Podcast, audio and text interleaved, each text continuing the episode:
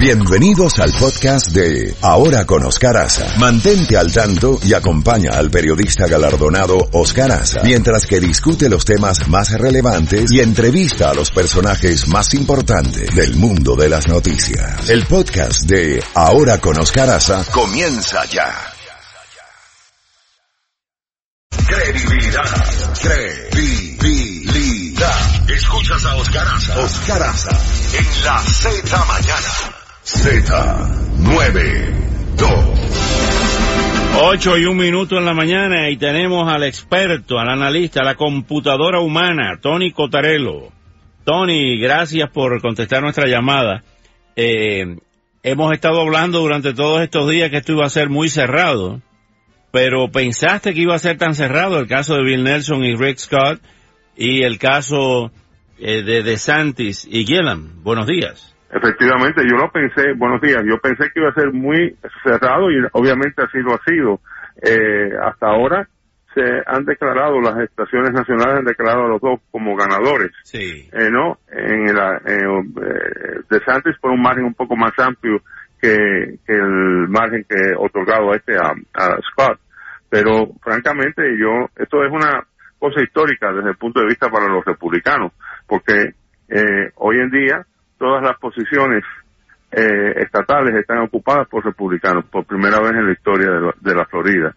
Eh, los dos escaños senatoriales, la gobernación, los miembros del gabinete, el control de la legislatura y la mayoría de los congresistas. Así es. O sea, que eso es una cosa histórica. Eh, Para los republicanos es una cosa histórica, pero también ha sido una campaña muy costosa y muy muy divisiva, en mi opinión.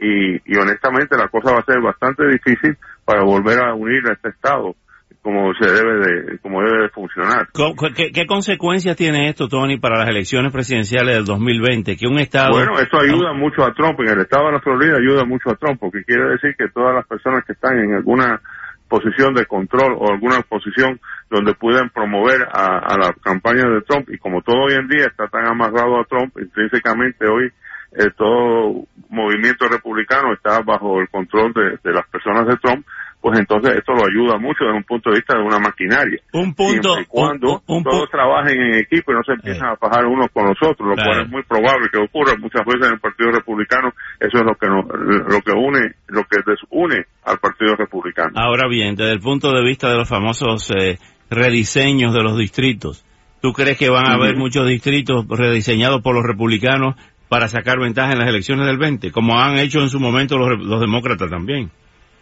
Bueno, no, yo sé, pero eh, el, el, el, para el 20 no creo que vaya a tener ningún impacto, porque acuérdate que el census es lo que determina Cada 10 años son diseñados. Sí. Entonces será después de las elecciones del 20.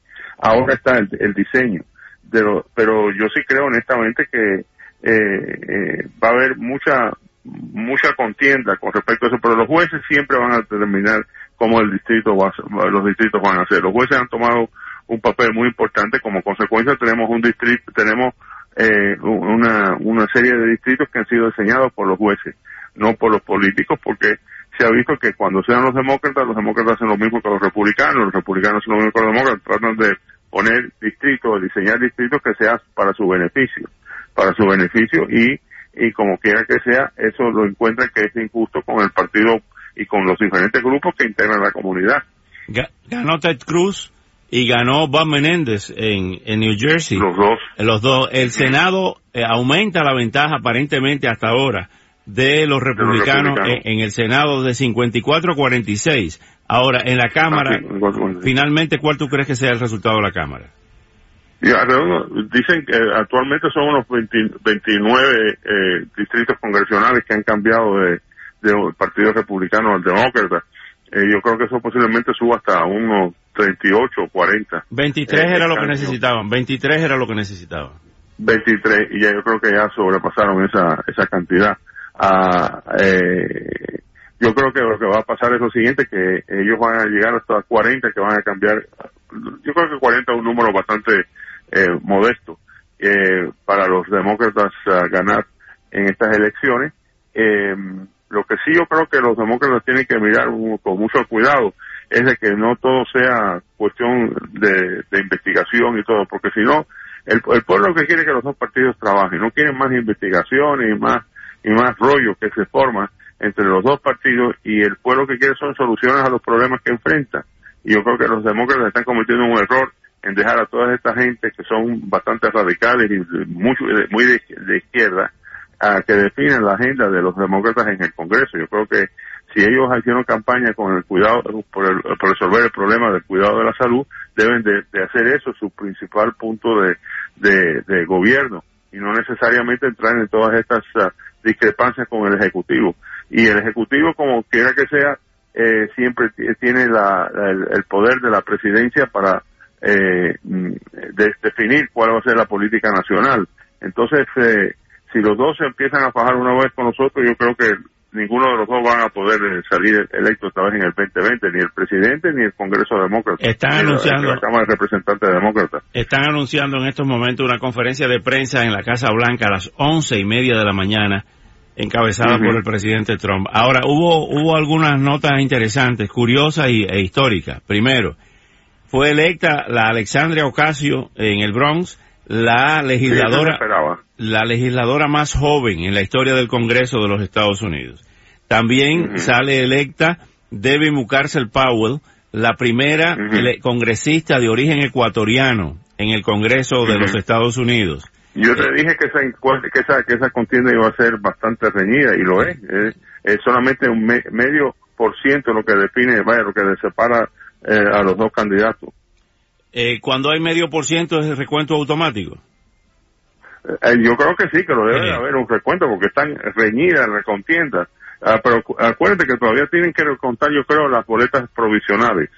Que las boletas provisionales son las boletas del extranjero, de los militares y de muchas personas que, o sea, que ya enviaron sus boletas que posiblemente no han sido contadas. Pero ya Carlos Curvelo, pero, ya Carlos Curvelo concedió, ya, ya reconoció que, debe, que debe ganar. obviamente él cuando él concedió es porque él podido sumar y restar, ¿no? Cómo va a ser la, o sea, cómo va a terminar la votación, pero así todo, yo creo que si termina muy pequeña, pues posiblemente haya un recuento.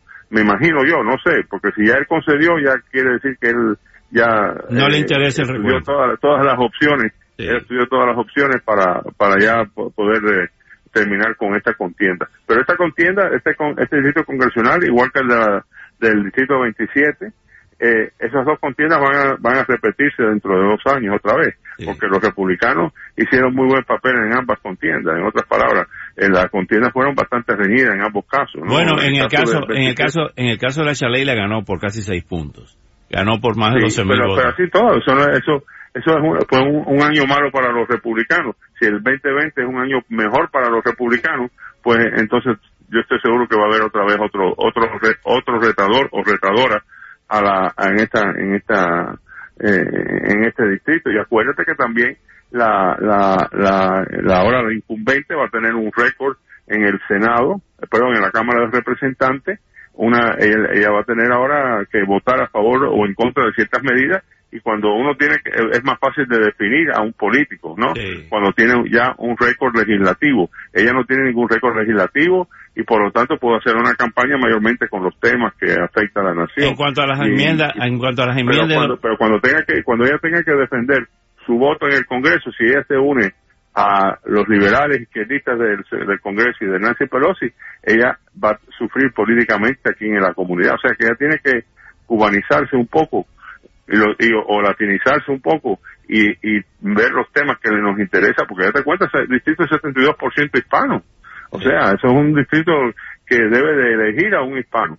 Y sin embargo, ella va a tener que latinizarse en, eh, o cubanizarse, como quieras ponerlo, con los temas nuestros, porque si no, si va a votar por la línea izquierda del Congreso Nacional, honestamente yo voy a, eh, o sea, va, va, va a tener una contienda bastante más fuerte dentro de dos años que ahora que, que ahora pudo salirse airosa con el asunto de que era un año malo para los republicanos. Bueno, finalmente, Tony, el caso de las enmiendas. Pasó la de los maestros, la, el referéndum 672 creo que fue, donde Gracias a Dios, sí. se le aumenta el salario a los maestros y la seguridad en las escuelas. Esto. Efectivamente. Eh, eh, y, de forma aplastante, 70 a, a 20 y pico. 70% fue una, una manera aplastante, lo cual demuestra la confianza que tiene el pueblo en el sistema escolar de, actual. Es uno de los mejores. El sistema escolar y en la buena labor, y en la buena labor y desempeño de nuestros maestros que hacen una labor eh, gigantesca. Póngale los aplausos a los maestros ahí. Felicitamos a todos los maestros ahí, sí señor. Eh, Efectivamente, a todos los maestros y al superintendente y a todo el, equipo de educación en nuestro condado. Sí señor. Eh, Tony, no pasó el alcalde fuerte de Miami, ¿eh? eh no pasó el alcalde fuerte. Y... Ah, con todo el, con todo con todo el gasto que, hicieron a favor de y, y con todas las explicaciones que dieron y así todo no pasó no pasó Tony eh, te debo un desayuno un almuerzo una cena con caviar del esturión del mar Caspio para cuando tú ah, quieras magnífico y nos vamos con el equipo a, a celebrar viejas viejas viejas batallas ¿Cómo que no? Pues siempre esa, esa invitación siempre va a ser aceptada. un abrazo, Tony Cotarelo. Muchas gracias. Gracias, ¿eh? ha sido un placer. Gracias.